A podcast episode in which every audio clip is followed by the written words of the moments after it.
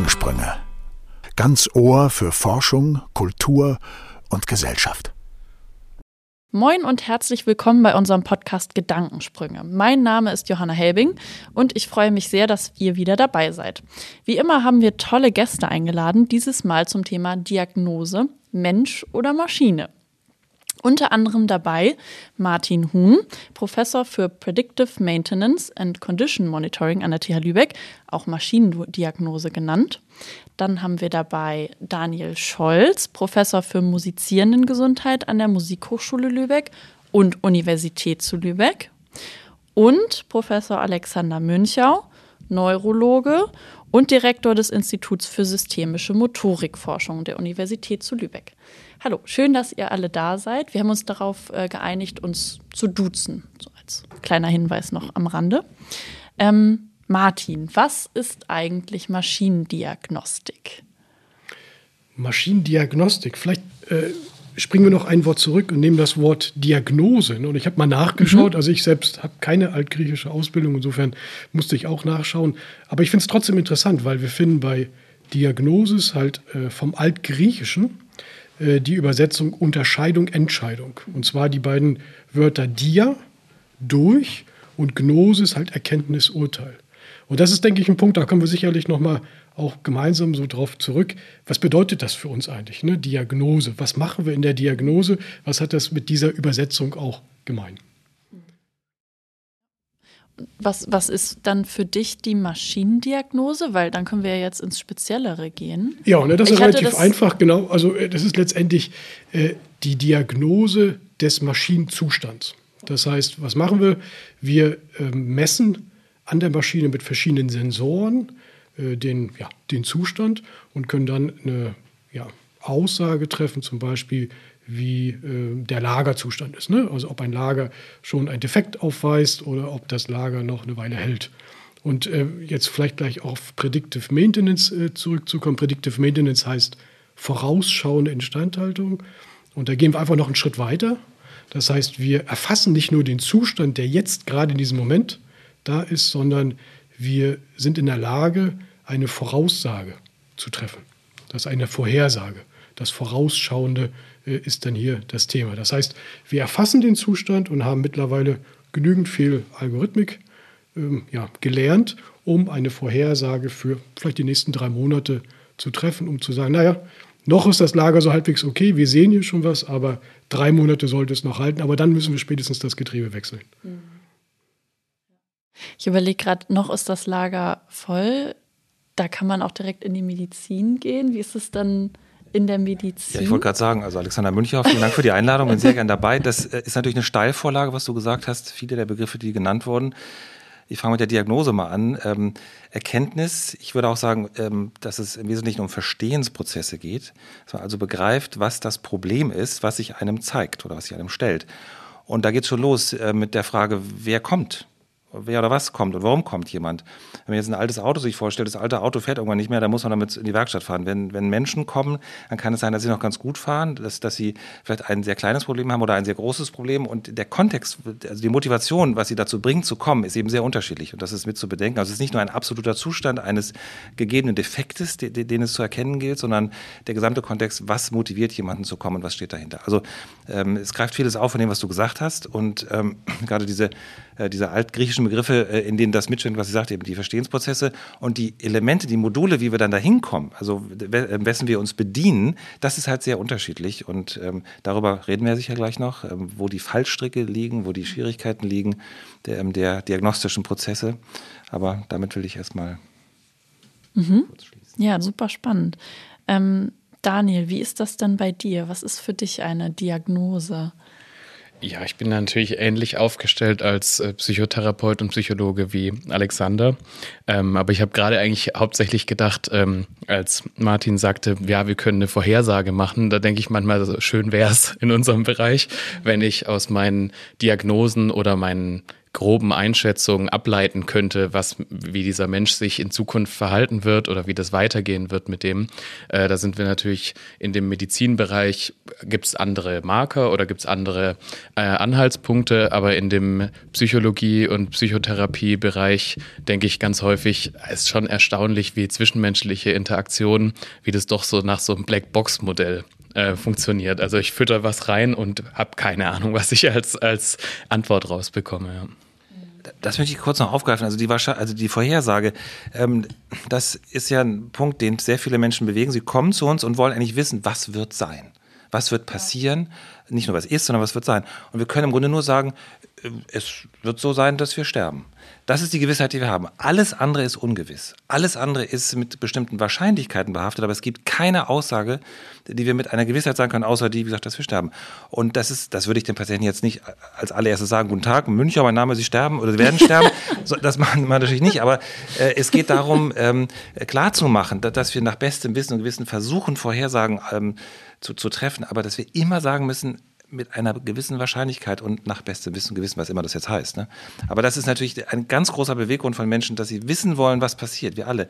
Und simply speaking, wir wissen es nicht. We don't know. Mhm, ja. Und ich denke auch, was, oder was du ja auch vorhin angerissen hast äh, mit dem systemischen Motorik.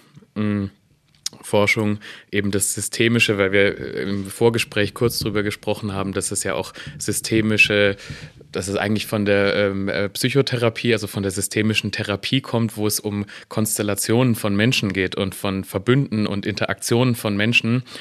Äh, Maschinen interagieren natürlich auch, aber nach sehr denke ich, häufig nach sehr klar vorgegebenen Regeln. Und ähm, die Menschen, die interagieren und dann auch wieder Bezug nehmen darauf, was Alexander gerade sagte, warum kommt eigentlich jemand äh, in die Diagnostik und äh, warum kommt jemand vielleicht auch in die Therapie oder in die ärztliche Behandlung, das ist auch sehr beeinflusst von seiner Umgebung, eben von dem System, in dem er sich äh, bewegt. Ne? Also ganz häufig bei älteren Männern ist es zum Beispiel so, dass die von ihren Frauen, wenn sie dann hoffentlich eine haben, äh, äh, in die Therapie geschickt oder geschleift werden, ja, und dass es gar nicht so viel Eigenmotivation gibt zum Beispiel. Und Martin, vielleicht haben wir da schon einen Unterschied. Die Maschine sagt ja nicht, was sie hat. Also sie spricht nicht, wir könnten Patienten fragen, nicht nur, was haben sie, sondern was ist ihr Anliegen? Was wollen sie, was wünschen sie? Und dass sie fragt, sagt dir die Maschine das? Also ich will jetzt gar nichts gegen Maschinen sagen, ich will nur sagen, also das Herangehen an Spricht das Problem ist, dir, ist ja schon mal, genau, ist ja schon mal Öl. wahrscheinlich ein anderes. Ne? Ansonsten sind viele Prozesse vielleicht überlappend, aber ich denke, das sind, das sind äh, spannende Themen. Also mir kommen da so ein paar Gedanken auch. Also erstmal spricht die Maschine normalerweise nicht. Also jedenfalls bis jetzt noch nicht, weil äh, was erleben wir dann gerade? Wir erleben gerade ja, Industrie 4.0 als Schlagwort mal so hingesagt. Äh, äh, da drin ist ein Schwerpunkt äh, der digitale Zwilling. Und der digitale Zwilling ist eine ja, Entwicklung, die findet überall statt, nicht nur im Maschinenbau oder in der Technik, sondern was ich auch in, äh, im Business, im Handel. Ne? Also wir alle sind ja irgendwo dann schon digital irgendwo abgebildet und äh, produzieren Daten, die wieder auch verwendet werden, um uns irgendwie zu simulieren. Und im, in der Technik, im Maschinenbau ist das auch zunehmend der Fall. Das heißt, es gibt zu der realen Welt, zu der Maschine, eine digitale Welt, eine virtuelle Welt, die parallel zu dieser Maschine läuft, die eventuell dann schon auch sagen kann, äh, was ist jetzt wirklich los oder was möchte ich gerne. Ne? Insofern äh, würde ich sagen, spricht die Maschine zu mir eigentlich nicht, aber in Zukunft könnte das gut und gerne der Noch Fall sein. Nicht. Noch nicht. Ne? Wir, wir, nähern uns ja wahrscheinlich irgendwann an dem Feld, ähm, der Fragen, was kann eigentlich eine Maschine, was kann ein Mensch, gerade was Diagnostik angeht, ist vielleicht sogar eine Maschine manchmal besser oder, ne, und ja. mhm. Was heißt Industrie 4.0? Ich bin da ganz unbedarft. Ähm, ah, das ist ja, okay, ähm, Industrie 4.0, in, ähm, da fange ich vielleicht bei der Industrie 1.0 an. Das ist einfach, das ist so ein, ja, wie nennt man das? Also Industrie 1.0 das war die Einführung der Dampfmaschinen, überhaupt der ersten Maschinen. Ne? So, also, um sich das mal als industrielle Revolution auch vorzustellen. Das heißt, da ist äh, ein großer Schritt äh, geschehen. Es war der Beginn der ganzen Industrialisierung. Ne? Industrie 2.0 wird normalerweise verwendet bei, äh, für die Einführung der Serienfertigung und aber auch, das ist ein parallel, äh, der Elektrizität. Das heißt, äh, Serienfertigung, man denkt da, denke da nur an die ähm, Autofabriken in den USA, ne, zu Beginn, äh, ja, zum, genau, genau, genau. Ne, das war ist ein ganz typischer, das heißt, hat auch noch eine große Veränderung herbeigeführt. Ne, so wie die Dampfmaschinen dann, ne, äh, vor allen Dingen in England da äh, so als Startpunkt dann noch hatten, kam das jetzt hier viel äh, auch aus den USA und hat nochmal alles verändert. Und äh, 3.0 war dann die Automatisierung, mhm. die so in den, ich weiß, ich würde es gar nicht in den 60ern vielleicht auch losgehen, die auch nochmal komplett alles verändert hat. Und 4.0, worüber wir jetzt gerade äh, ges gesprochen haben oder sprechen, das ist die ganze Vernetzung, die ganze Digitalisierung, äh, Vernetzung, äh, Zusammenarbeit der Systeme, Austausch von Informationen. Das ist das, was jetzt gerade stattfindet und nicht nur in der Industrie, sondern in all unserem Leben. Ne? Wir sprechen ja auch vom Internet der Dinge. Äh, das betrifft uns alle. Wir sitzen hier zusammen und nutzen die Geräte ja auch äh, zum Teil, ne? also äh, vernetzen. Ne? Wir nutzen das Internet. Mhm. Das gehört alles dazu. Ne? Und in der Industrie wird das auch nochmal deutliche Veränderungen hervorrufen. Und ein Teil davon ist, dass wir immer mehr Sensoren auch einsetzen können. Das heißt, wir produzieren immer mehr Daten. Und äh, jetzt komme ich nochmal zurück auf dieses Diagnose. Was ich da interessant finde, ist, es ist äh, nicht nur, es sind nicht nur die Daten, die hier entscheidend sind, sondern die Erkenntnis aus den Daten. Du hattest es ja auch schon gesagt. Bei euch ist es vielleicht noch ein bisschen anders auch, äh, oder das könnt ihr vielleicht gleich nochmal erklären auch. Ne? Bei uns ist da ein ziemlich klarer Übergang auch. Wir messen mit den Sensoren eigentlich erstmal nur elektrische Signale. Da ist noch nichts irgendwie an Erkenntnis da. Dann wenden wir Algorithmen an, Signalanalyse-Algorithmen. Und aus diesen Algorithmen, aus den Ergebnissen können wir mit unserem Erfahrungswissen Entscheidungen herbeiführen, die letztendlich eine Erkenntnis darstellen. Ja, und in Zukunft, dann hatten wir vorhin schon mit äh, diesem Predictive äh, auch die Vorhersage, auch wieder mit bestimmten Algorithmen, maschinellen Lernen und so weiter, da können wir vielleicht ja nochmal drauf zurückkommen, äh, dann letztendlich auch die Vorhersage. Kurz als Intermezzo die Dekonstruktion des Begriffs Diagnose. Man glaubt ja, Diagnose ist Gesetz als etwas Absolutes. Wenn man die hat, ist klar. Aber es sind ja tatsächlich nur Konstrukte, unsere Diagnosen. Wir haben bestimmte ähm, Daten, wir haben Erkenntnisse, die uns dazu bringen, dass es mit einer bestimmten Wahrscheinlichkeit jetzt ein Zustand ist, den wir Diagnose nennen, Diagnose X oder Diagnose Y. Und oft wird geglaubt, dass, das dann kein, dass es dann eine klare Abgrenzung zwischen X und Y gibt, aber de facto ist es oft, dass es eine Überlappung gibt, dass es, dass es eher die Mechanismen sind, die einen in die eine oder andere Richtung hauptsächlich bringen. Äh, das, Hast du da ein Beispiel? Naja, es gibt ja viele ähm, äh, psychiatrische Spektrumstörungen, kann man sagen, wo, äh, wo eine bestimmte Konstellation jetzt äh, de, den Ausschlag gibt zu sagen, dieser Mensch hat eine Zwangserkrankung. Mhm. Dieser Mensch hat aber vielleicht auch was anderes dazu, nämlich Ticks oder hat vielleicht auch noch ein bisschen Aufmerksamkeitsstörung und dann, dann benutzen wir uns verschiedene ähm, diagnostische Begriffe. Aber de facto ist es so, dass die Mechanismen, die dazu führen, dass jemand Ticks hat oder jemand Zwänge hat, vielleicht im Gehirn genau gleich sind. Und äh, wir nennen das dann so und nennen das dann so, aber je nachdem, von wo wir kommen, welchen Blickwinkel wir haben oder welchen Erfahrungsschatz, nennen wir das dann eher tendenziell X oder Y. Mhm. Und ich will damit nur sagen, ähm, dass, äh, dass äh, wir schon danach streben, Klarheit zu erzielen, aber dass die Diagnose nie absolut ist. Es gibt manchmal relativ klare Zustände. Also wenn ich einen Hammer auf den Kopf kriege, ich habe ein Loch im Kopf, dann kann ich sagen, die Diagnose ist ein Loch im Kopf. Und dann, dann will ich nicht lange rumlamentieren, sondern dann, dann will ja. ich irgendwas tun. Aber in vielen Fällen ist es ja nicht so klar, nicht so eindeutig. Ähm, und das kann man auch vermitteln und einfach darauf hin, äh, hinweisen, dass das äh, vielleicht momentan so und so benannt wird, aber dass wir noch mehr verstehen müssen, um das vielleicht besser auch einordnen zu können. Vor allen Dingen, was die Therapie angeht. Darum geht es ja immer, dass wir versuchen wollen, Wege zu finden aus dem Dilemma heraus. Aber ähm, was der Begriff zunächst einmal suggeriert, dass er ganz klar und eindeutig ist, ist sehr oft nicht so. Ja. Ja, insbesondere, was du erwähnt hast, dass es so ein Spektrum ist, ähm, ist dann auch die Frage, wo ist quasi der der Cut-off-Wert, wo ist der Wert, ab dem es kritisch wird und der verändert sich dann häufig über die Zeit. Also äh, es ist ja schon bei so einfachen Sachen wie Blutdruck so. Ja, es wurde dann runtergesetzt, der obere und untere Wert, also wurden äh, tiefer angelegt und so weiter nach einer Reihe von Untersuchungen und vielen Erfahrungswerten und dann wurde gesagt, naja, der kritische Wert scheint doch niedriger zu sein, als wir ursprünglich gedacht haben oder sowas. Ja. Das ist sehr gut, also dass du das sagst, ja. dass es letztlich ein Kontinuum häufig ja. ist, also etwas Dimensionales. Wir, wir, wir können nicht sagen, also ganz klar, das ist normal, was ist normal und das ist jetzt abnorm, wird oft so äh, benutzt und, äh, und gewünscht auch. Aber de facto ist es, also nicht nur bei diesen äh, kontinuierlichen Werten wie jetzt Blutdruck, sondern auch bei anderen Situationen ist das so, dass man tatsächlich äh, in die Bedrulle kommt, zu sagen, das ist definitiv nicht normal und das ist noch normal. Gibt es viele Beispiele, können wir vielleicht später noch drauf kommen. Also es ist sehr komplex auf jeden Fall, was die Menschen angeht. Ich habe mir hier gerade die Frage gestellt, wie das bei den Maschinen ist. Weil bei den Menschen kann man nicht wirklich in vielen Fällen eine eindeutige Diagnose vielleicht manchmal stellen. Manchmal sind es zwei Richtungen, in die man gehen kann. Bei einer Maschine kann man da eindeutiger sagen, wo das Problem in Anführungsstrichen liegt? Also ich denke, das ist unterschiedlich. Also Ja. manchmal ja, Ja. dann ist es offensichtlich, die Maschine ist kaputt. Also ne, das, ne, das kennt man ja selbst mehr. auch aus der Ja. eigenen Erfahrung. Aber oft ist es auch eher eine Wahrscheinlichkeit. Ne? Und das wäre so meine Frage auch an euch. Äh, nutzt ihr Wahrscheinlichkeiten auch? Also das heißt, äh, wenn, wenn du sagst, es könnte die Diagnose sein, das könnte aber auch ein Tick oder die Diagnose sein, könnt ihr dann auch oder gibt ihr auch Wahrscheinlichkeiten an? Also eher so 60, 40 oder ist das eher unüblich? Die Frage, wo wir es angeben. Es gibt natürlich immer diese Scores, ne? also die Scores, die dann, ähm, also äh, eine sogenannte Konfidenz, ähm, also Confidence Index zum Beispiel oder andere, andere Scoring-Systeme, die einem äh, genau das liefern äh, sollten oder vorgeben zu liefern. Dass man Also eine wie gewisse- sicher man sich Genau, ist? wie sicher man sein kann, wie Okay. wahrscheinlich diese Diagnose ist. In der Tat, das gibt es. Ähm, oder auch bestimmte Kategorien, die dann erfüllt sein müssen, äh, Konstellationen von, von, von Bildgebungsbefunden, klinischen Befunden und so weiter. Das ist schon so.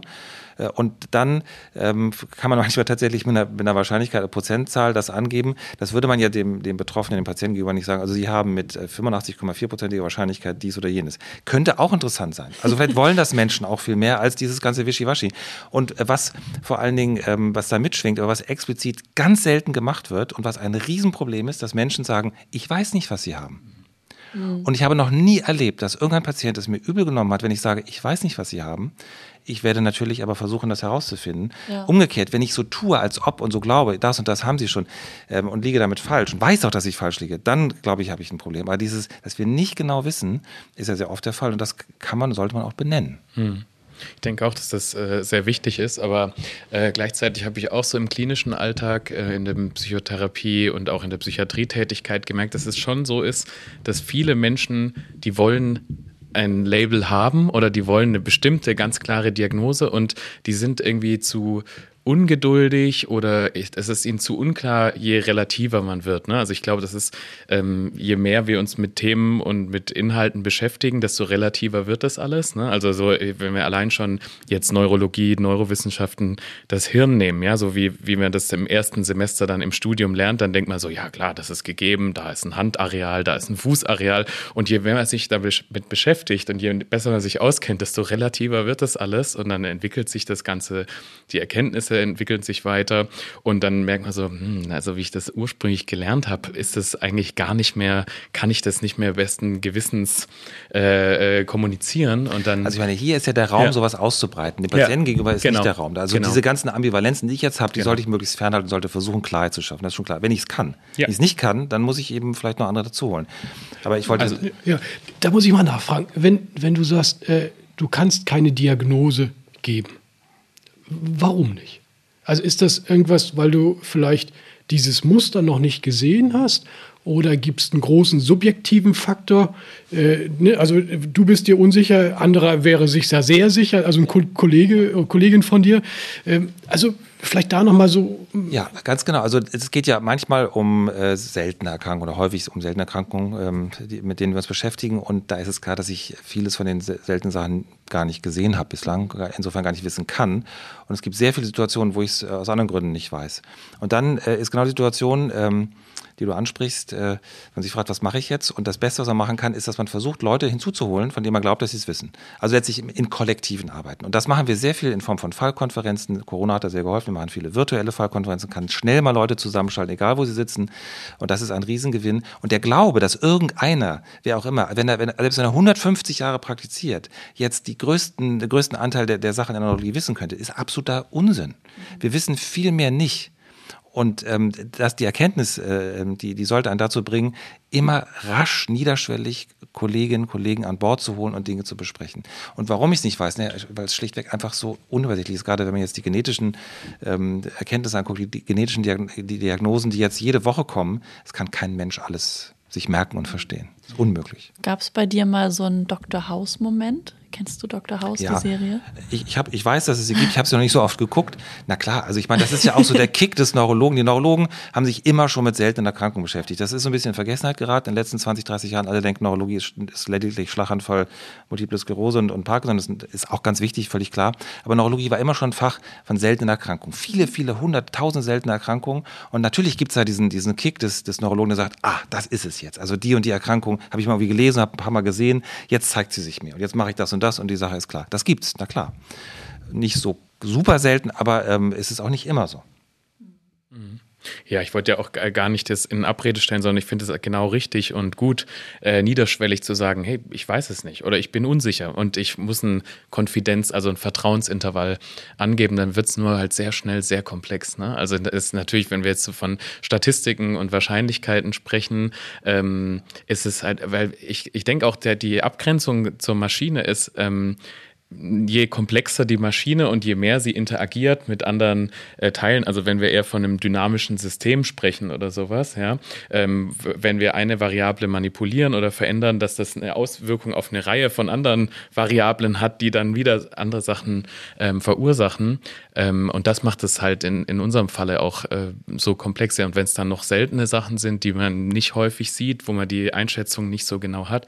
Und genau, was du auch vorhin gesagt hast, Alexander, dieser Aspekt des Kontinuums. Ne? Also da, da schwingen ja zwei Sachen mit. Einerseits, wir überlegen, woher kommt's?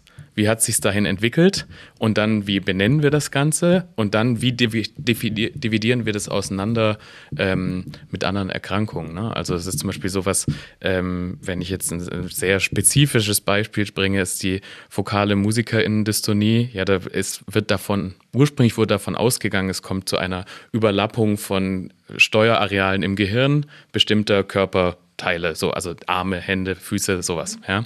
Und, ähm, und jetzt ist gerade im Gespräch oder wir überlegen, ob das nicht auch ähm, einfach, also einfach, na, das ist schon das ganz falsche Wort, aber ob das vielleicht vom Hirn ausgeht, ob das gar nicht unbedingt eine motorische Erkrankung ist. Ja, also wo dann jetzt das Ganze andersrum gedacht wird. Vorher war die Idee, okay, es gab eine Übernutzung und, ähm, und dann äh, ist es dazu gekommen und jetzt zieht wir das andersrum auf und da muss man sagen, okay, ist es eigentlich vielleicht aus der Kategorie psychogene Bewegungsstörung ähm, und muss dann überhaupt überlegen, ist meine Diagnose, die ich ursprünglich getroffen habe, das wurde so gehandhabt, ist die vielleicht gar nicht mehr aktuell und passt die gar nicht mehr. Und Psycho Großes- Psychogen? Nochmal Ähm, erläutert? äh, durch die Psyche bedingt, also Okay. durch das Gehirn Ja. Mhm. bedingt im Prinzip. Ne? Du hast Ja. jetzt sehr, bist auf sehr dünnem Eis. Das ah, sehr ähm, schwierigem Terrain. Die, das Gehirn, die Psyche, Neuro. Was ist die Psyche? Ist es wirklich immer das Gehirn? Wie ist die Interaktion Gehirn, unsere, unsere Extremität, Motorik und so weiter? Äh, ganz genau wissen wir es ja nicht. Ne? Genau. Deswegen, also ich will Was jetzt gar bin nicht, ich? will, bin äh, will ich natürlich jetzt hier gar nicht kritisieren, nur so ein bisschen vielleicht. Also für den Begriff Psychogen, solange wir gar nicht wissen, was die Psyche ist, ist der Begriff Psychogen auch sehr problematisch. Man weiß gar nicht, wie man es nennen soll.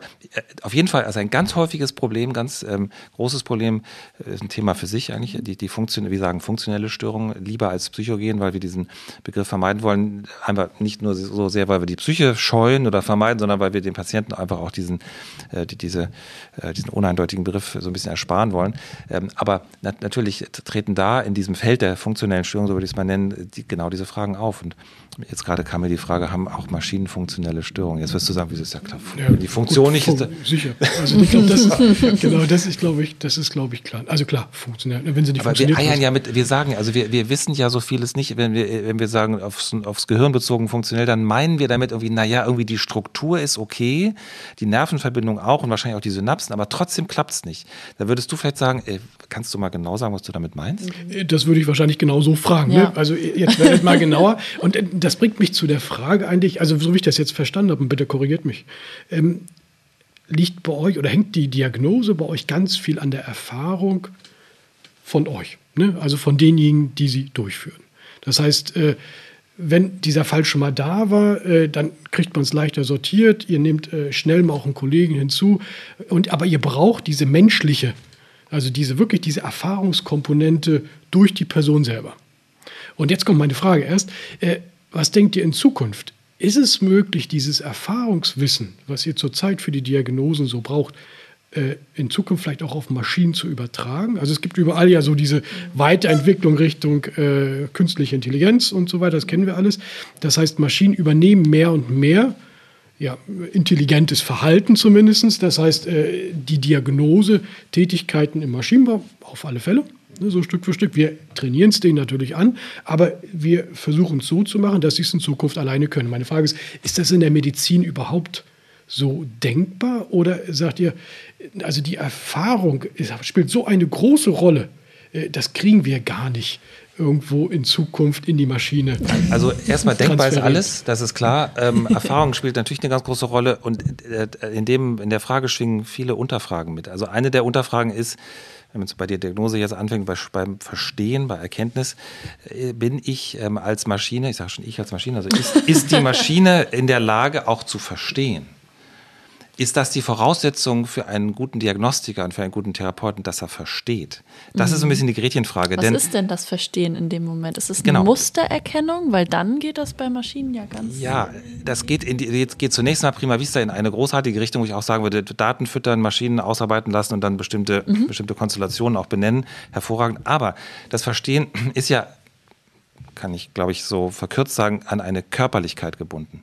Unser Gehirn, unsere Erkenntnisse, ähm, alles, was, was im Gehirn prozessiert wird, ist auf intimste Weise mit Körperlichkeit verbunden. Deswegen auch mit Motorik, begreifen. mit Sensorik und so weiter. Begreifen, da, da kann man jetzt unendlich viele Begriffe nehmen. Solange eine wie auch immer geartete künstliche Intelligenz keine Körperlichkeit hat, wird sie das Menschliche nicht so verstehen können, wie wahrscheinlich viele Menschen es sich wünschen, wenn sie zum Arzt gehen.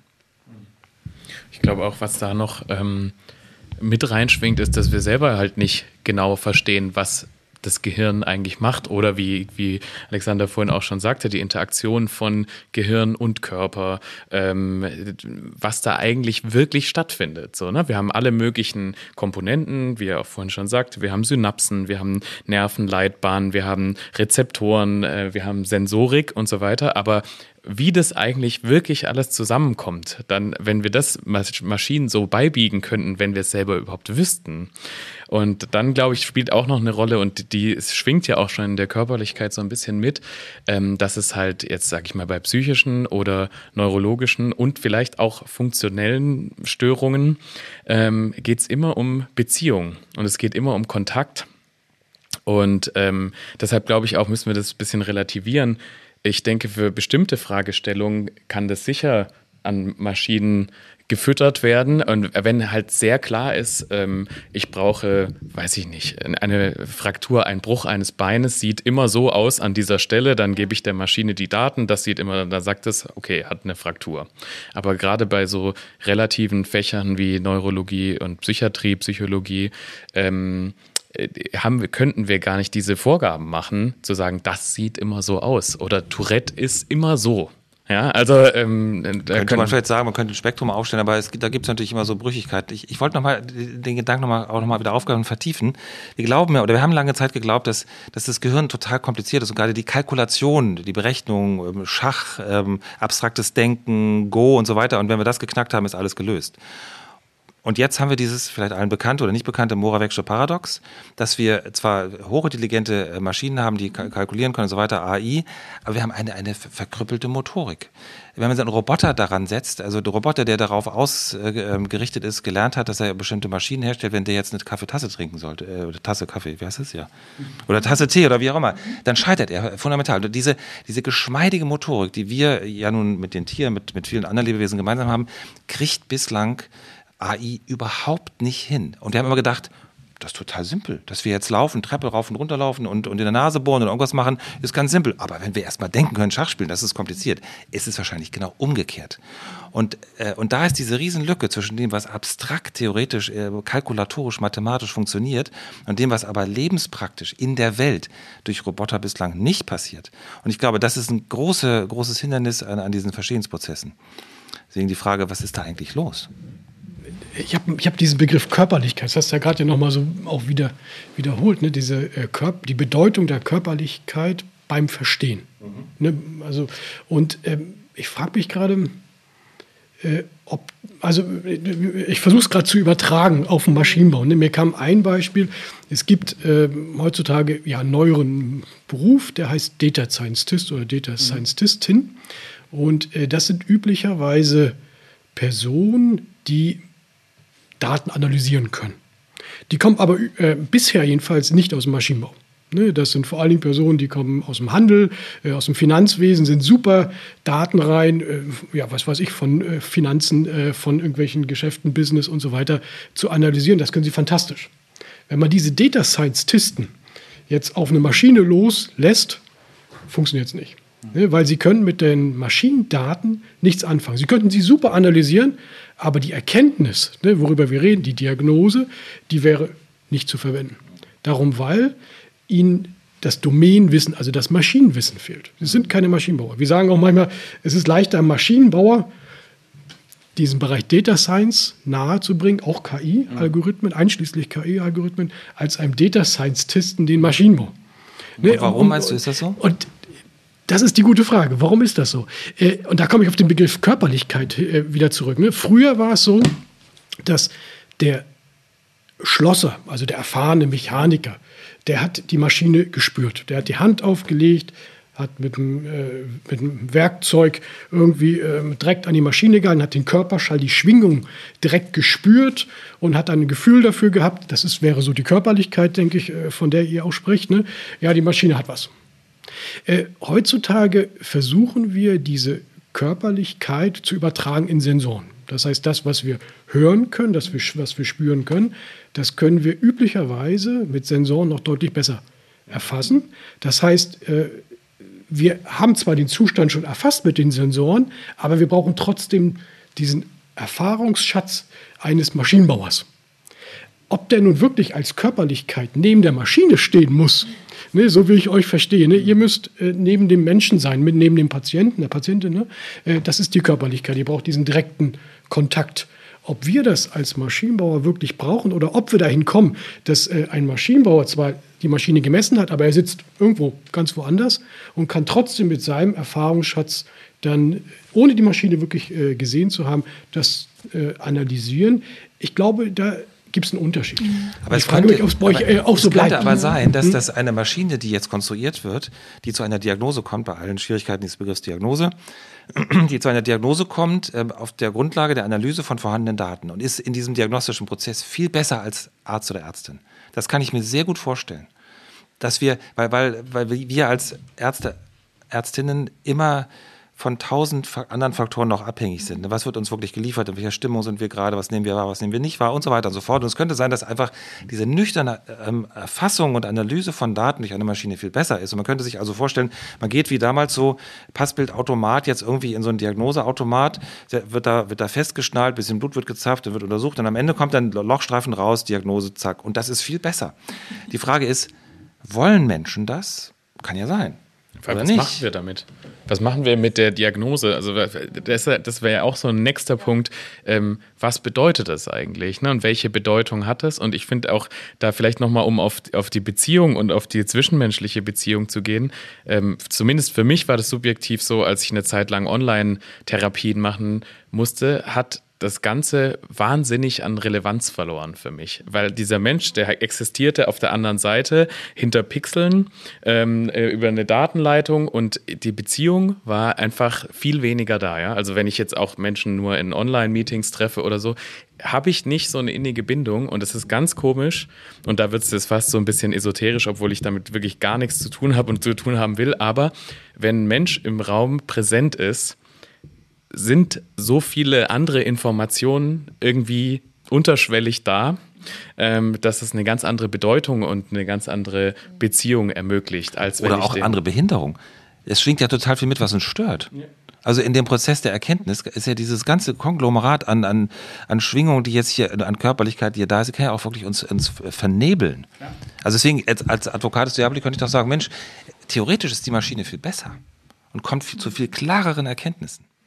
Theoretisch, aber praktisch Theoretisch. sagt ihr, Nein, ich so weiß es nicht mal praktisch. Also es liegt auch daran, dass die Maschinen noch zu schlecht sind vielleicht, aber in mancherlei Hinsicht sehen wir das ja, dass, dass gerade so Analyse von genetischen Daten zum Beispiel oder auch automatische Bildanalyse schon sehr gut gelingt. Also deswegen würde ich sagen, ähm, the game is open und, und das, das sollten wir sportlich sehen. Und wenn die Maschinen dann besser werden in ihren diagnostischen Erkenntnissen als die Menschen, ja, dann ist das eben so.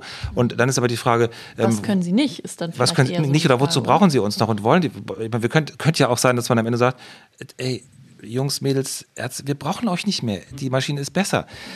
Und die Frage ist, was könnte es denn sein, was uns ähm, äh, zumindest in, in, dem nächsten Weg, der vielleicht nächsten 150 Jahre, noch diese Existenzberechtigung gibt? Und ich glaube tatsächlich wieder dieses Gefühl, dass das Gegenüber mich versteht. Die Maschine kann mich nicht wirklich verstehen, weil sie diese Körperlichkeit, die ich habe, nicht habe, aber das Gegenüber, also ähm, äh, sowohl Martin als auch Daniel, können mich verstehen wenn sie wollen und so weiter. Aber letztlich ist das möglich. Und, und der, der Robot in front of me, der kann das nicht. Aber es gibt Situationen, wenn ich jetzt zum Zahnarzt gehe, zum Beispiel habe ein Problem, ist Zahnärztin und wie auch immer, dann, dann will ich ja, dass mein Problem gelöst wird. Und wenn das ein Roboter besser kann als eine Maschine, würde ich sagen, dann gehe ich als, als, ein, als ein Mensch, dann gehe ich dahin. Aber in einer anderen Situation vielleicht nicht. Also ich glaube, das ist wirklich sehr abhängig davon, was ich für, was ich für ein Anliegen habe, was ich, was ich mir wünsche davon. Und nicht absolut zu sehen, ist das Ding besser in, in dem, in dem äh, Feststellen der Diagnose als jetzt ähm, der Mensch. Und ich überlege gerade auch tatsächlich, wie ist das denn überhaupt in der Musik? Weil du bist ja nun mal Professor für musizierenden Gesundheit. Wenn du mit deinen Studierenden zusammenarbeitest, ist es ja auch wichtig, dass du physisch da bist und mit denen arbeitest. Ähm, bist du schon so in dieser Richtung, dass du auch schon Diagnosen den Studierenden gegenüberstellst oder kommt das so gar nicht vor? Klar, doch, aber ich, also ja. ich habe ja auch eine psychotherapeutische Sprechstunde und es ist auch so, dass ich tatsächlich mir auch äh, zum Teil dann den Bewegungsapparat zeigen lasse, obwohl ich da definitiv kein Experte bin, aber dass ich mir halt auch Bewegungen zeigen äh, lasse und ähm, aber das ist ganz interessant. Ich habe am Mittwoch mit einer Professorin hier aus Lübeck für Physiotherapie gesprochen und die hat gesagt, zumindest hier in Lübeck sind die ganz weg von dieser detaillierten Biometrie Geometrie, weil das auch wieder ein Problem, das wir vorhin angesprochen haben, äh, das generiert riesige Datenberge und das, das, wir können eigentlich nichts anfangen mit den Daten, weil es ist so ein bisschen, es gibt so viele Bewegungen, das sage ich auch meinen Studierenden auch, um es ein bisschen zu äh, entkatastrophisieren, ja. Ähm, ob sie jetzt äh, so, also seitlich gelehnt am Klavier sitzen oder rechts rum oder weiß ich nicht, oder wie eng oder weit, das absolute richtig gibt's nicht. Ja, also ähm, das ist vielleicht auch nochmal so ein bisschen der Unterschied zu dem, zu der, ähm, also wir sind adaptiv, wir können uns anpassen an bestimmte Bedürfnisse und Situationen. Ja, wenn ich jetzt einen Pianist habe, äh, der um die Welt tourt und wenn es jetzt nicht lang lang ist, der seinen eigenen C4 Steinway-Flügel immer mit sich rumfahren lässt, dann spiele ich jede Nacht auf einem anderen Klavier. Ja, und dann muss ich mich irgendwie anpassen. Das eine hat einen festeren Anschlag, das andere hat einen leichteren Anschlag. Und es ist halt nicht 50 Zentimeter sind 50 Zentimeter. Ja, so wie das, wenn ich jetzt eine Maschine bauen möchte, dann habe ich eine klare Maßeinheit und Normeinheit, sondern ich muss mich an komplizierte, komplexe Settings irgendwie so anpassen, dass ich ähm, dass ich damit umgehen kann und was Produktives draus machen kann. Und vielleicht noch einen Aspekt, der, der wegen Data Science, wo ich so vorhin gedacht habe, also ähm, viele sind auch Psychologen von denen und Statistikerinnen, also Mathematikerinnen, Statistikerinnen. Und dann kommt so mir ähm, in den Kopf, wie die erste Persönlichkeits- sage ich mal, Diagnostik oder eigentlich eher Beschreibung entstanden ist, nämlich so, dass einfach ähm, 20.000 äh, Adjektive angeschaut wurden und dann wurde mit Faktorenanalysen geguckt, okay, welche gehören irgendwie zusammen oder tauchen immer besonders häufig zusammen auf und die beschreiben dann einen Persönlichkeitszug. Das wird dann eingekocht auf weniger spezifische Worte und allgemeinere Worte und dann hatte man nachher fünf Faktoren äh, und da hieß es dann, das sind die fünf großen Persönlichkeitsfaktoren. Und dann haben sich die WissenschaftlerInnen hingesetzt und haben gesagt, das eine heißt Offenheit für Erfahrung. Das andere heißt Extraversion und äh, versus Introversion. Das nächste heißt äh, Agreeableness, also soziale Verträglichkeit. Und das letzte heißt Neuroticism, also Neurotizismus. Whatever that means. Ja, und das ist, ähm, äh, und es wurde im Prinzip wurde geguckt, einfach aus 20.000 Adjektiven, die existieren, und daraus wurde was zusammenklamüsert. Aber man hätte die genauso gut eins zwei, drei, vier und fünf nennen können, diese, diese Faktoren. Ja? Und dann hätte er halt, die haben natürlich versucht, das irgendwie zu beschreiben, dass es sinnhaft und verstehbar ist und sowas, aber es ist mitnichten so, dass dann von der Statistik ausgespuckt würde, das bedeutet das oder das bedeutet das, sondern wir haben uns geeinigt auf Konstrukte, die was umschreiben. Ja. Also Menschen erschaffen sozusagen Schubladen, um sie danach direkt wieder abzuschaffen oder aufzulösen. Darf ich fragen, wo, wofür wird das genutzt? Also mal so als Beispiel. Um, um Persönlichkeitsbeschreibung. Also es wird dann so in der Wirtschaft wird es dann natürlich, du brauchst besonders viel davon, um erfolgreich zu sein. Das sind halt so Nährungswerte. Es ist der Versuch, äh, Vereinfachung von komplexen Vorgängen und äh, ja, komplexen, also Beschreibung einer komplexen Welt. Komplexe ja. Systeme und Systeme äh, und eine Welt, die in Anführungsstrichen schmutzig ist, ne, wo, wo immer irgendwas Unvorhergesehenes passiert. Der Begriff der Adaptation, der Anpassung ist ja total wichtig. Wir müssen uns ja ständig an irgendwas anpassen, was so eben gerade noch nicht erwartbar war. Ne? Und das ist für Maschinen ja oft ein Problem. Ne? Also, dass Wie sie sich nicht so gut anpassen können, ja. oder? Naja, äh, was meint ihr mit anpassen? Also jetzt, äh, dass die das selbstständig machen oder? Mhm. Ja, an die Gegebenheiten, also was wie, wie, Wind oder, oder glitschiger Untergrund. Also wenn Sie mal jetzt mal einen Roboter sich vorstellt, ne? Äh, Untergrund, ob plötzlich irgendwie ähm, Temperatursturz oder, oder jemand rempelt da rum und der andere, der rutscht dann vorne weg. Also was auch immer. Das ist ja, das ist, glaube ich, äh, oder, oder, Fragezeichen, ist vermutlich das Komplizierteste, diese Adaptation Och, das glaube ich noch gar nicht, dass das so kompliziert ist. Also, ähm, also die Beispiele, die du gerade sagtest, die sind nicht kompliziert. Ne? Also für eine Windturbine sich an den äh, Wind anzupassen, ist Standard. Ne? Oder jetzt für einen Roboter, wenn der dafür gebaut ist, auf verschiedenen Untergründen sich bewegen ja, aber, zu können, ich meine, genau, dann hat er das auch gelernt. Ja, aber ne? das an, sich an das anzupassen, für das er nicht gebaut ist. Das ist ein guter Punkt. Also äh, für alles, was er nicht kennt, äh, ist es verdammt schwierig. Das heißt, dieses Selbstanpassende, das äh, gibst du. Und wir, das Frappante ist ja zum Beispiel beim, also beim Gehirn, also gibt es ja einiges, was frappant ist, aber unter anderem diese Mustererkennung, dass wir einem Kind einmal eine Katze zeigen und es kann fortan alle Katzen dieser Welt erkennen. Und eine Maschine, wie, viel, wie viele Katzenköpfe muss du einer AI zeigen, damit sie begreift, was eine Katze ist? Naja, das sind tausend. Also, das Beispiel, ich, ne? ich, will damit nur sagen, ja. das, das geht wahrscheinlich irgendwie, aber dann hast du, hast du die Katze plötzlich mit einem mit nuanciert anderem Profil und da muss der ganze Algorithmus wieder von vorne lernen. Ne? Und dieses. Das glaube ich nicht mehr. Also, das ist nämlich, da, da ist ja unglaublich viel passiert. Ne? In der KI gab es die letzten zehn Jahre ja einen unglaublichen Entwicklungsschub. Mhm. Und die Bilderkennung ist einer der, ja, Beispiele dafür auch. Und gerade äh, die Katzenohren ist ja das, was ja in allen Vorlesungen, die jetzt sich mit dem Thema beschäftigen, ja mal das Beispiel ist.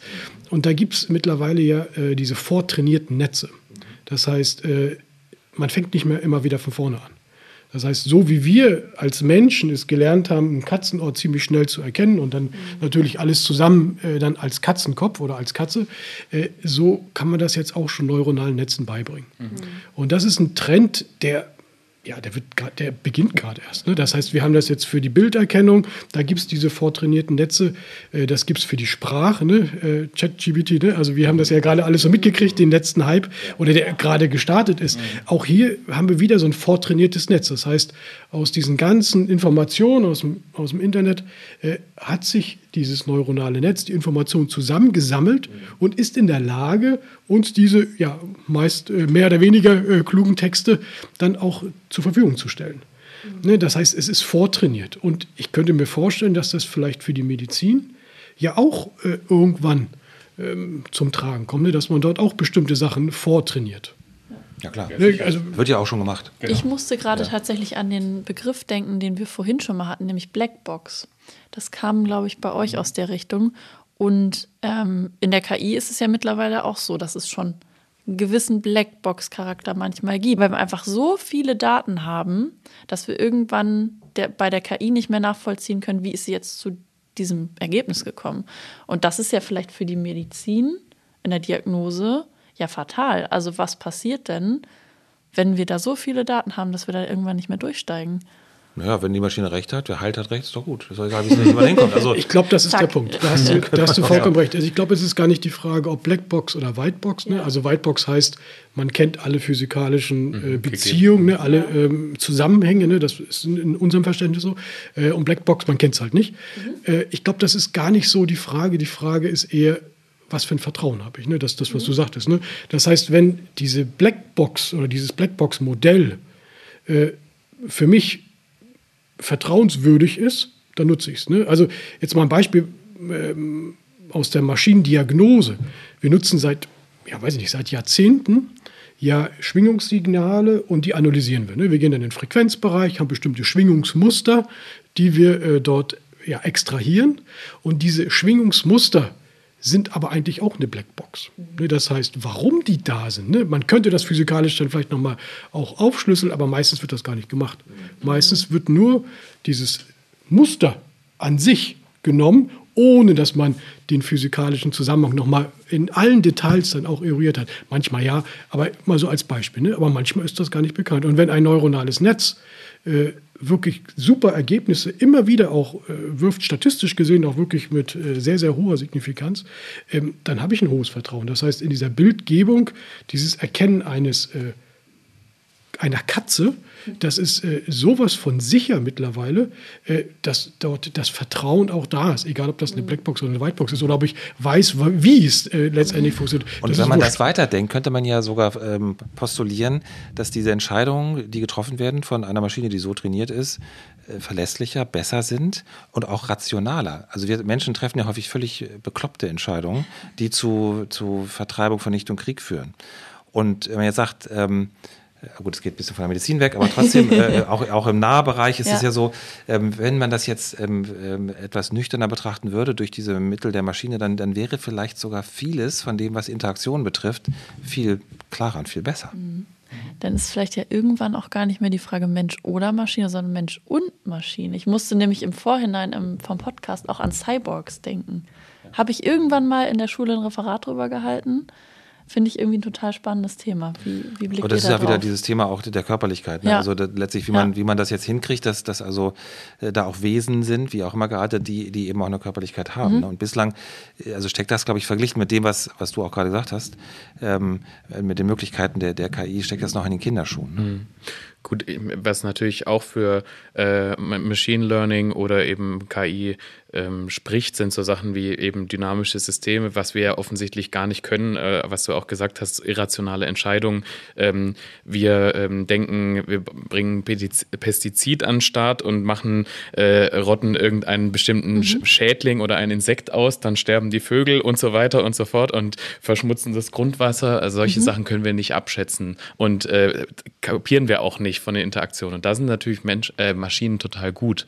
Ne, und da werden auch die neuronalen Netze eben immer besser. Das wäre wär dann auch für die Diagnostik, auch die medizinische Diagnostik sicher total hilfreich. Nur glaube ich, da muss es am Ende immer noch einen geben, der sagt, okay, diese, diese, diese Interpretation ähm, ist plausibel. Aber ja, wer und- ist das? Ja, das also wir sind jetzt beim Thema Fehl, Fehldiagnose. genau, Ne? genau. Also wer äh, auf dem Planeten ist derjenige, der dann am Ende sagt, das ist die richtige Diagnose? das natürlich, das ist, das ist sehr schwierig und sehr relativ, aber wenn wir jetzt ähm, äh, zu aktuellen statistischen Verfahren, also äh, neuronale Netzwerke oder äh, Bayesianische Statistik oder sowas gehen, ja, dann ähm, haben wir, kriegen wir unterschiedliche Modelle ausgespuckt und äh, dann, äh, und das, ich denke, das, da wird es für uns wahrscheinlich dann hingehen, da, dass wir dann trainiert werden drauf, ähm, besonders sinnvolle oder, oder ähm, plausible oder erfolgreiche Modelle aus den unterschiedlichen Arten, die wir selber gar nicht hätten generieren können, auswählen und dann sagen, okay, das würde dazu passen und das würde dazu passen. Ähm, und da ist ein Modell entstanden, wo vielleicht Faktoren sind, die ich niemals vorhergesehen hätte, aber die total plausibel äh, sind aus der, aus der Genese im Prinzip. Aber das ruft ja nach Interaktion zwischen Mensch und Maschine. Ich wollte gerade sagen, also müssen wir lernen, mit den Maschinen zusammenzuarbeiten. Wir wären ja bekloppt, wenn wir es nicht täten. Naja, letztendlich, wir entwickeln die Maschine. Ja. Also ich würde da Richtig, schon ja. eine klare Lanze auch für den äh, Menschen, auch äh, also jedenfalls vorläufig, Der Maschinenbauer bricht brechen wollen, weil wir entwickeln die Maschinen und äh, wir brauchen auch in Zukunft, jedenfalls in, in der vorläufigen Zukunft, ähm, brauchen wir weiterhin den Menschen. Das heißt, wenn ihr sagt, ihr redet von Körperlichkeit, aber ich rede da eher vom Domänenwissen, ähm, den Maschinenbauer brauche ich, um diese Datenanalyse auch letztendlich zu einer Erkenntnis auch zu führen. Ne? Letztendlich meinen wir das Gleiche. Das heißt, wir kommen nicht nur mit einer Maschine aus, wir brauchen immer den Menschen, der letztendlich auch eine Entscheidung trifft. Und äh, die Maschinen selbst sind Werkzeuge. Ne? Und wir entwickeln die Werkzeuge immer weiter und die sind äh, äh sehr spezialisiert. Sie können super jetzt bestimmte Schwingungen extrahieren. Ne? Sie können super äh, jemanden im Schach besiegen. Ne? Das, das, können die Algorithmen alles. Ne? Ja. Aber diese komplexe Entscheidung, die ihr für eine Diagnose braucht, die wir auch in der Maschinendiagnose brauchen, die ist, denke ich, vorläufig immer noch den Menschen vorbehalten. Aber, aber Entscheidungen von Menschen sind häufig schlecht. Mag sein, aber ich glaube, die von den Maschinen wären dann noch schlechter. Ich will jetzt gar nicht zu defetistisch oder, oder, zu, zu nihilistisch äh, sein. Ich meine nur, dass wir wiederum von, von, denen, von dem, was Maschinen jetzt ähm, gelernt haben, wiederum profitieren können, indem wir uns manches auch zu Herzen nehmen und sagen, gut, eine Maschine greift ja auf, auf viele verschiedene Module zurück, äh, große Netzwerke und so weiter, dass wir das gleichermaßen auch tun sollten und uns nicht äh, in diese Position begeben zu sagen, dass es Individuen gibt, die jetzt für sich alleine in großem Maße Entscheidungen treffen. In vielen Feldern der, der Gesellschaft ist das ja auch schon so, dass, dass, dass kollektive Gruppen gemeinsam uns so Entscheidungen treffen. Das ist klar. Aber ich glaube, dass in der Medizin, ähm, dass man nicht müde werden sollte, das auch zu, äh, zu, zu, betonen und zu, ähm, zu besprechen, äh, dass sowas sehr sinnvoll ist. Ne? Also, da, weil eben Entscheidungsprozesse häufig schwierig sind. Ne? Kann der Einzelne, die Einzelne das oft nicht, nicht gut tun, weder diagnostisch noch therapeutisch. Und ähm, wir könnten jetzt eine Gesundheitspolitikdebatte äh, führen, das wollen wir, glaube ich, hier nicht. Aber unser System ist ja, ist ja da sehr suboptimal. Unser ähm, Gesundheitssystem ähm, und, und fördert diese Prozesse, die wir jetzt hier besprechen, nicht. Ich bin natürlich ein Fürsprecher dafür, dass es weiter gefördert wird, dass wir genau äh, diese Lernprozesse auch anwerfen und das eben auch in Kollektiven. Mhm. Also die nächste Folge mit Karl Lauterbach dann, wenn wir über Politik ja, sprechen. Karl Lauterbach ist, ist jemand, der natürlich jetzt in dem System etwas repräsentiert, aber es gab ja. Medizin vor ihm, nach ihm. Also das, ja, das ist ein komplexes mhm. System. Klar, ja. Ich fand dein Wort äh, Ganzheitlichkeit hier gerade äh, sehr schön, weil ich glaube, das bringt es nochmal so ein bisschen auf den Punkt. Wir haben einfach verschiedene Wörter für das Gleiche. Ne? Vernetzung. Vernetzung, Ganzheitlichkeit, aber auch dieser systemische Gedanke, den ihr äh, vorhin auch schon hattet. Das ist letztendlich ja immer irgendwo was Ähnliches. Ne? Ja. Ob wir nun vom Menschen äh, äh, kommen oder den Menschen betrachten oder die Maschine. Ne? Diese Vernetzung Industrie 4.0 hatte ich ja vorhin schon gesagt, da ist genau diese Vernetzung ja einer der Schwerpunkte. Das heißt, Vernetzung untereinander mit verschiedensten Maschinen und äh, ja, Betrieben und äh, was weiß ich, was alles vernetzt werden kann, aber auch für eine einzelne Maschine die Vernetzung der verschiedensten Sensoren. Ne? Also dieser eher ganzheitliche Blick auf eine Maschine. Ne? Ich glaube, hier gibt es eine große Ähnlichkeit auch. Und diese, diese Vernetzung, diese Ganzheitlichkeit, äh, da sind wir, glaube ich, in unseren Fähigkeiten äh, als Mensch einer Maschine noch grundsätzlich weit überlegen. Das noch. Ob sich das mal ändert. Ja. Also, also kann sich gut ändern, aber ich meine, gesamtgesellschaftlich gesehen ist es ja auch total super. Dann können wir die Maschinen alles machen lassen und wir machen nur noch das, worauf wir subjektiv, und das finde ich eben so schön, ähm, ich kann nicht eine ähm, äh, Maschine für mich Gitarre spielen lassen. Ich wollte gerade sagen, da wird sinnlos. Kunst und Kultur ja, ja auch äh, immer wichtiger, ist die oder? Tätigkeit, die Tätigkeit ist ähm, dann für mich, ähm, ich möchte subjektiv dieses schöne Gefühl dabei haben und ich kann das nicht eine Maschine für mich machen lassen, obwohl die das natürlich wunderbar simulieren kann und ich kann auch einen Roboter Gitarre spielen lassen, aber ich habe das Erlebnis dabei nicht. Und dann könnten wir ja sagen, gut, wir haben Fertigungsstraßen, wir haben vollautomatisierte Produktionen, wir haben KIs, die uns Entscheidungen abnehmen und, und alle Optionen durchdeklinieren. Und dann kann ich immer noch sagen, ja, aber ich möchte halt trotzdem was anderes machen. Ja? Der Mensch will auch gebraucht werden. Ne? Also du hast auch viele Probleme, wenn du den Menschen zu viel wegnimmst. Also wenn sie das Gefühl haben, sie werden weder hier noch dort noch an anderen Orten gebraucht, dann hast du auch ein Problem. Ja, und das siehst du ja zum Beispiel bei den äh, selbstfahrenden äh, Straßenbahnen und sowas. Ne? Da steigt keiner ein, weil äh, die sagen, ähm, ist, es gibt ja inzwischen komplett autonom fahrende S-Bahnen und Straßenbahnen und da sitzt aber immer vorne einer drin, weil die wissen, okay, im Zweifelsfall der geht mit drauf, ähm, wenn, er, wenn er hier Mist macht. Und wenn er, aber da, wenn da nur ein Roboter fährt, für den hat das keine Relevanz, äh, der, der Selbstzerstörungsmodus sozusagen. Ja, noch nicht. Es könnte ja auch sein, dass, dass, dass eine Maschine auch ein, ein Maschinenbewusstsein hat, mit, mit, mit dem äh, Impetus, sich selbst zu erhalten. Warum ja. nicht? Klar, wird sehr philosophisch, aber. Äh, ja, gut, aber ja, ich meine, das ist ja klar, wenn wir hier zusammenhocken, ja, dann, dann müssen wir das ja auch, äh, ja. das ja auch in diese Richtung entwickeln. Klar, klar. Sonst, ähm, ja. also die Frage also, ist ja auch, was wird in 150 Jahren? Das weiß ja keiner. Wir, wir, können ja keine Vorhersagen machen, aber, aber so, äh, dass das, von, was wir uns heute jetzt nicht vorstellen können, dann vielleicht doch passiert, ist, ist ja sehr naheliegend. Ich meine, wir konnten uns vor 50 Jahren auch nicht vorstellen, was jetzt eben im Internet passiert und so weiter. Ähm, so dass ich schon glaube, dass, dass dann noch, noch, noch sogenannte Quantensprünge auch noch geschehen werden und die irgendwann die Frage aufwerfen, was können wir eigentlich wirklich noch besser? Und dann ist die nächste Frage, warum müssen wir eigentlich irgendwas besser können? Mhm. Selbstoptimierung, ja. Stichwort. Das bringt mich ja auf, auf die Frage, ähm, ihr, ihr, kommt ja, also Neuro, Neurologe und Psychologe, mhm. das heißt, hat alles irgendwo oder hat viel auch mit dem Gehirn mhm. äh, zu tun. Äh, wie würdet ihr so die ferne Zukunft einschätzen? Ist es möglich, so ein Gehirn, die, einschließlich Psyche, in Zukunft mit einer Maschine nachzubilden? Genau die Frage hatte ich auch. Danke, Martin. es ist, glaube ich, Schweigen kurz hier, weil, weil, weil wir da so mit uns ringen, vermute ich mal, ja. ähm, ob es in genau der gleichen Weise möglich ist, ähm, wie, das, wie wir das Gehirn jetzt kennen, also letztlich als Cholesterinbatzen, weiß ich nicht. Aber als ein anderes System, was vielleicht sich Ähnlichkeiten ähm, abguckt, was dann aber noch effizienter läuft, glaube ich schon. Also ich glaube, dass wir da ähm, in welcher Zeit auch immer äh, an einer Schwelle stehen oder einem Kontinuum, ähm, was uns Systeme bescheren wird, die, äh, die auch dem Gehirn ähm, in, in sehr mannigfaltiger Weise überlegen sein werden. Ja. Und sehr, sehr nah dran kommen auf jeden Fall. Und, oder halt wahrscheinlich mit anderen Wegen, aber zu sehr ähnlichen Ergebnissen oder sowas kommen werden, glaube ich auch.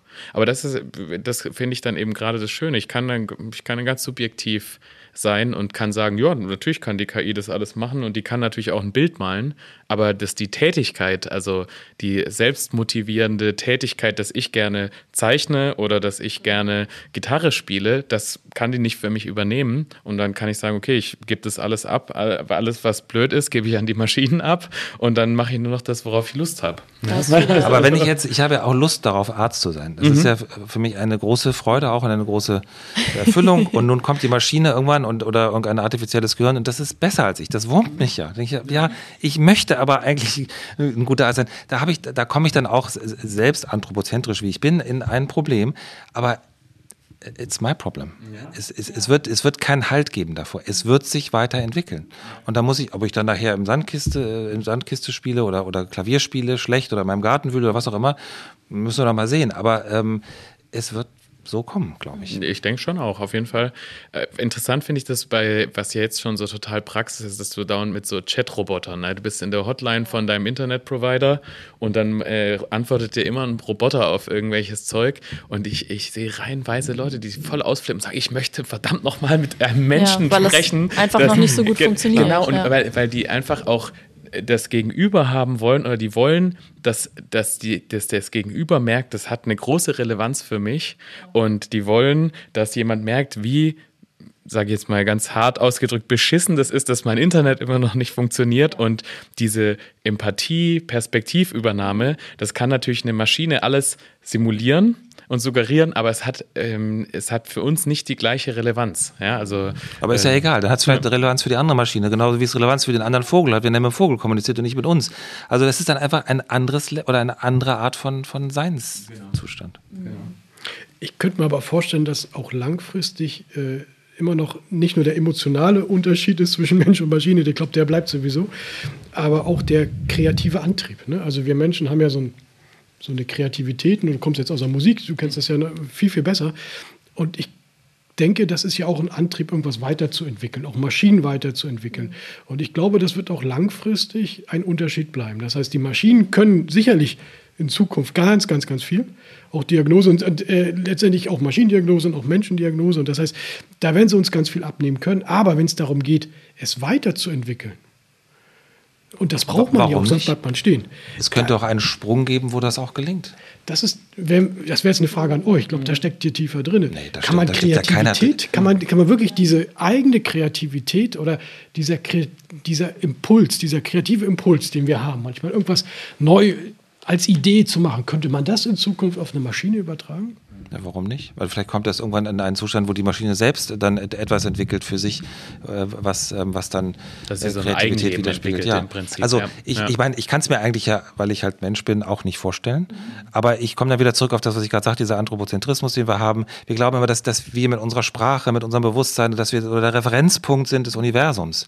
Aber wer sagt uns denn, dass es wirklich so ist? Und wer sagt nicht, dass es andere Systeme gibt, die, die dann auf andere Art und Weise in einen Zustand kommen, den wir mit Kreativität gar nicht fassen können, aber ein, eine andere, die andere dimensional geartete äh, Kreativität, die, die wir gar nicht verstehen. Wir wissen es nicht. Mhm. Aber es können sie auch relativ egal sein. Also wenn die, wenn die Vögel unter sich äh, kommunizieren oder die Delfine, ähm, äh, ist ja schön, aber es betrifft uns ja auch nicht. Dann können wir auch die Maschinen Maschinen sein lassen und unter sich kommunizieren. ob die dann uns wiederum, ob die uns so sein lassen, wie wir sind, das ist so die Frage. Frage, denn jede Maschine müsste erkennen, dass dieses Wesen, was hier auf der Erde so rumkreucht, echt ein Problem ist. Ne? Wird sehr naheliegend sein, denn wir, wir, wir versemmeln ja derzeit gerade alles. Und da würde eine kluge Maschine sagen, also Vögel okay, Walfisch auch. Mensch? Naja. Get, get out of my room. Ja. Ja, ja. Und das Ja. ist, da könnte man jetzt auch äh, irgendwelche dystopen Szenarien hier konstruieren. Richtung, will ja. ich gar nicht, Ja. aber ähm, ich, will nur, ich will nur einfach zur Debatte stellen, dass, dass wir äh, mit, mit unserem selbstgewissen Glauben vielleicht Ja. echt auf dem falschen Dampfer sind. Ja. Bestimmt. Ich, was ich halt, also ich will noch vielleicht noch mal so ein bisschen die, die Subjektivität und die, also Motivation finde ich auch einen äh, total guten Punkt, Martin. Also das ist dann die Frage, war, warum sollte die, diese Ma- Maschine so ein Eigenleben entwickeln und so einen Sprung? Ne? Und das ist, bei uns ist halt, ja, die Frage, je nachdem, wie man das sieht, ob wir für Reproduktion halt hier sind und ähm, eigentlich sonst äh, keine Ahnung, was für einen Sinn haben. Ne? Aber ähm, ein Neurowissenschaftler, Freund von mir, der auch, auch Musiker war und Mathematiker, der hat dann gesagt, ja, Daniel, du komponierst.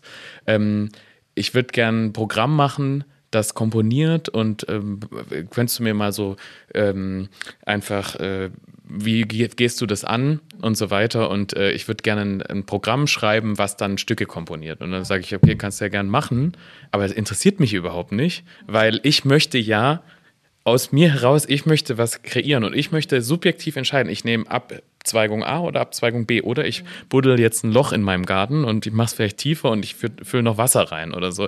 Es ist, also ich möchte genau diesen Prozess ja durchleben und ich möchte den ja nicht an eine Maschine oder sowas abgeben, äh, sondern also da gibt es auch gar nichts zu optimieren. Also weil ich, natürlich, wenn ich jetzt irgendwas habe, was ich technisch nicht hinbekomme, bin ich froh, wenn mir der Roboter das anschweißt oder sowas. Aber viele, viele Menschen äh, finden ja gerade diese, diese verschiedenen äh, Geräte, die es gibt, ähm, die ihnen sagen, was sie tun sollen, wie sie was messen sollen, wie, wie schnell sie laufen sollen, wie langsam sie laufen sollen, wann sie aufstehen. Finden sie ja toll. Also viele Menschen wollen ja genau gesagt bekommen, was sie tun sollen. Und du, also, und du sagst jetzt, also vielleicht viele andere auch, ah, das ist ja schrecklich, dass die dann so, so uns, uns determinieren. Aber da sind die Geschmäcker unterschiedlich. Ja, ja, und ich meine, da kannst du halt dann auch immer noch die Entscheidung äh, fällen. Trage ich eine äh, selbstoptimierende äh, Uhr, die mir sagt, lauf so und so schnell und lauf äh, und so weiter. Und je mehr du dann auch weißt, wie das eigentlich zustande kommt, auch mit diesen zum Beispiel 10.000 Schritten am Tag, und das ist halt eigentlich auf einer totalen random äh, äh, Studie basiert, ähm, dann kannst du halt auch für dich entscheiden, okay, wie ich das nutzen, dieses äh, Gerät, oder will ich es nicht nutzen, oder ziehe ich dem den Stecker. Vielleicht noch so ein äh, äh, kurzer Zurücksprung. Also wenn ich, wenn ich jetzt an komplexe Maschinen denke und äh, dann kommt so, äh, also Diagnostik und dann war äh, früher immer, schalt den Computer an äh, und schalt ihn wieder aus, wenn er nicht funktioniert und beim nächsten Reboot funktioniert er dann hoffentlich wieder. Und das wäre ja so ein klassischer Fall. Wir wissen eigentlich nicht, was passiert ist. Faktisch hat sich nichts an der Hardware und sonst was geändert und wir haben einfach nur einmal eine Aktion gemacht und wieder äh, dann, dann haben wir ein komplexes System, was wir durch ein total, sag ich mal, eine Dulli-Aktion wieder in einen anderen Zustand versetzt Du haben. meinst, ob das äh, immer deterministisch ist? Ja, also, also, ich, Also da wird sicherlich eine Änderung stattfinden. Also das findet jetzt, äh, jetzt schon statt. Äh, das heißt, du schaltest ein und du schaltest das dritte Mal ein und es passiert jetzt mal was anderes. Das ist, denke ich, was, damit müssen wir uns abfinden. Also ich glaube, das ist, äh, das gehört zu einer Maschine. Ähm, jetzt in der KI fällt mir so als erstes Beispiel ein, gibt es ganz viel äh, Zufallsalgorithmen, die dort bestimmte Startbedingungen mal zufällig setzen, um dann von dort loszulaufen. Und wenn ich jetzt wieder neu anschalte, dann wird üblicherweise eine neue Startbedingung gesetzt. Ne, Das ist einfach so. Ne? Und ich denke, das ist in anderen Prozessen dann auch ähnlich. Also diese Zufälligkeit, das findet man zum Teil jetzt schon. Normalerweise sollte es nicht so sein, aber ähm, das ist, glaube ich, was wir in Zukunft noch häufiger auch haben werden. Ich würde gerne mal zurück. Du hattest gerade gesagt, Komposition durch Maschine. Das fand ich Interessant. Also äh, ein Beispiel, wir hatten am akademischen Abend im letzten Herbst, gab es einen musikalischen Beitrag, äh, der von der Maschine kam. Ne? Und das war ich glaube, für viele etwas Gewöhnungsbedürftig. Ich habe es gehört, Nikola genau, Hein, mein Kollege von genau, der Es war nicht ganz einfach, ne, ja, aber ja, ja. es war vielleicht auch so ein bisschen zukunftsweisend. Aber meine Frage geht so ein bisschen nochmal in die Richtung, was wir vorhin hatten. Äh, wenn ihr jetzt in der Lage seid, der Maschine wirklich das Programmieren, äh, das Komponieren beizubringen. Ne? Mhm. Und äh, wir gucken uns ein bisschen weiter in die Zukunft. Das heißt, die sind richtig fit. Die kriegen mhm. richtig dann wirklich auch eine, eine Sinfonie nachkomponiert. Aber System ist oder wird die Maschine dann aus eurer Sicht dann auch in der Lage sein, was wirklich Neues zu kreieren. Das heißt, was weiß ich so, Gustav Mahler, der hat was ganz Neues gemacht. Ne? Warum nicht? Also bislang geht es vielleicht nicht so gut, aber warum sollte das nicht passieren? Also rein theoretisch ist doch gar, gar nichts dagegen. Ja, ja. Also genau, es ist, es, ist, es ist schon so an dem Sprung. Ich hatte witzigerweise an Silvester mit einem Entscheidungspsychologen, der sich auch sehr viel mit KIs und dann auch ChatGPT äh, auseinandersetzt und so, der halt auch gesagt hat, ja klar, also dieses Konzept in der Psychologie des divergenten Denkens, also Sachen, die eigentlich nicht zusammengehören, die weit auseinanderlegen, also das ist ein, eine der Beschreibungen für Kreativität, die irgendwie zusammenzubringen. Und natürlich, wenn, ähm, wenn eine KI unendliche Dimensionen von unterschiedlichen Kategorien gelernt hat und auf riesige, riesige Fundusse, Fundi, was auch immer zugreifen kann und die irgendwie aus einer ganz seltsamen ähm, äh, Kategorie zusammenbringt. Ja, da, klar, da kann, können wahnsinnig ähm, äh, gute Sachen bei rauskommen und bestimmt auch total abwegige, seltsame Sachen. Aber gleichzeitig ersetzt es ja überhaupt nicht meine Freude am Komponieren. Also ich möchte ja die subjektive Entscheidung treffen, weil ich diese verdammte subjektive Entscheidung treffen möchte. Ich möchte, wie Johann Sebastian Bach an der einen Stelle sagen, nee, hier ist jetzt aber Cis anstelle von C. Und, äh, und ob dann der Computer sagen würde, ja, aber wenn du nach den Bachschen Kriterien gehst, dann müsste da aber ein C sein. Ähm, also das würde ich auch genau. sagen. Es wird vieles möglich sein, vielleicht in den nächsten 150 Jahren, aber bis die Maschine wie Bach komponiert, mhm. vergehen noch 1000 Jahre. Okay. Wenn wir naja, jetzt mal vor, vor allem in die Richtung, äh, sie komponiert wie Bach, äh, aber ähm, äh, der hat, sie hat noch nie Bach gehört. Ne? Das heißt, es muss ja irgendwas sein in die Zukunft. Das heißt, ich weiß nicht, ich bin im 16. Jahrhundert und komponiere eine Gustav Mahler Sinfonie. Ne? Also irgendwas, was wirklich weit in die Zukunft geht und alle finden das auch noch gut. Ja. Ne? Das ist was, also ich glaube, das finde ich interessant. Aber das sind gerade. ja nicht die hm? Probleme. Das, da liegt ja kein Problem drin. Ne? Ich meine, wenn die Maschine das kann und du sagst, es gefällt mir nicht, machst es selber. Also das ist ja, das ist ja reibungslos. Da könnte man sagen, das, ist, geht ja Hand in Hand. Ne? Mhm. Die Frage. Die Frage wäre nur, wo Probleme auftauchen. Ne? Ja. Wenn, wenn ihr jetzt den Zuhörerinnen und Zuhörern so einen Blick in die Zukunft mitgeben müsstet, was würdet ihr den Zuhörerinnen und Zuhörern dann wünschen? Wünschen für sie persönlich? Mhm. ja. Wir haben jetzt viel über Mensch und Maschine. Ich würde einfach sagen, dass äh, möglichst viele unangenehme, lästige Arbeiten von Maschinen übernommen und abgenommen werden können. Und dass man sich sehr darauf ähm, äh, ähm, besinnen kann, was man selber eigentlich gerne machen möchte und warum und das dann äh, und den Schrott den Maschinen überlassen kann. So, das wäre mein, mein okay, Wunsch äh, ja. für die Entwicklung in die Richtung. Ja. Also den Freiraum zu schaffen äh, für sich selbst. Also ja.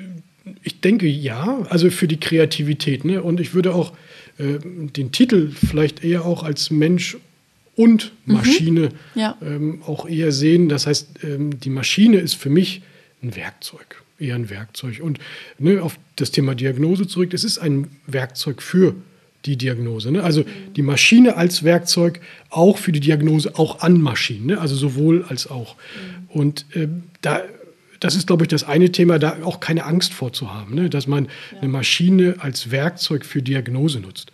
Zurzeit, und ich denke, das ist noch eine ganze Weile so, äh, werden wir Menschen immer deutlich klüger sein und wir kommen auch nicht ohne den Menschen aus. Das ist in der Maschinendiagnose zumindest noch vorläufig absolut so der Fall. Ne? Wir brauchen dieses äh, Maschinenwissen, das Maschinenbauerwissen, um eine Maschinendiagnose durchführen zu können.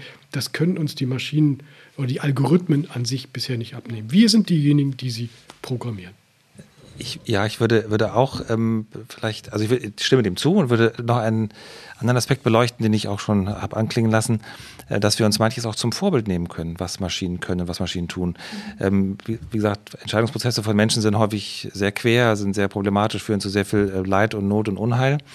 Und ähm, wenn es äh, noch im, im Allgemeinen betrachtet werden könnte, dann kann man auch sagen, dass, dass menschliche Interaktionen häufig ja sehr kompliziert werden durch, durch Manipulation, durch, durch Zwischentöne und so weiter. Und da kann man sich auch durch eine Art von Versachlichung, die Maschinen uns ja lehren, ähm, Vorbild nehmen, indem wir vielleicht auch da in unserem Verhalten uns äh, selbst gegenüber mit, mit Menschen, aber auch mit, mit Natur und so weiter, einfach auf, eine, auf einer sachlicheren Ebene vielleicht ja, manches als Vorbild nehmen können. Mhm. Also häufiger innehalten und auch mal über das eigene Verhalten nachdenken, reflektieren. Ja, und einfach, und einfach auch manches nüchterner sehen. Ja. Und im Zweifelsfall auch abgeben. Wenn wir wissen, solche Sachen können wir nicht gut entscheiden und nicht gut überblicken, dann geben wir das an Maschinen ab und lassen die das machen. Ja, ja und ich gebe jetzt äh, an die Zuhörerinnen und Zuhörer ab, ähm, sich einen entspannten Nachmittag, Abend oder Morgen, wann auch immer Sie diesen Podcast hören, ähm, zu beenden und freue mich schon auf die nächste Folge. Vielen Dank fürs Mitmachen. Ja, herzlichen Dank. Ja, Gerne. Tschüss. Gedankensprünge. Ganz Ohr für Forschung, Kultur und Gesellschaft.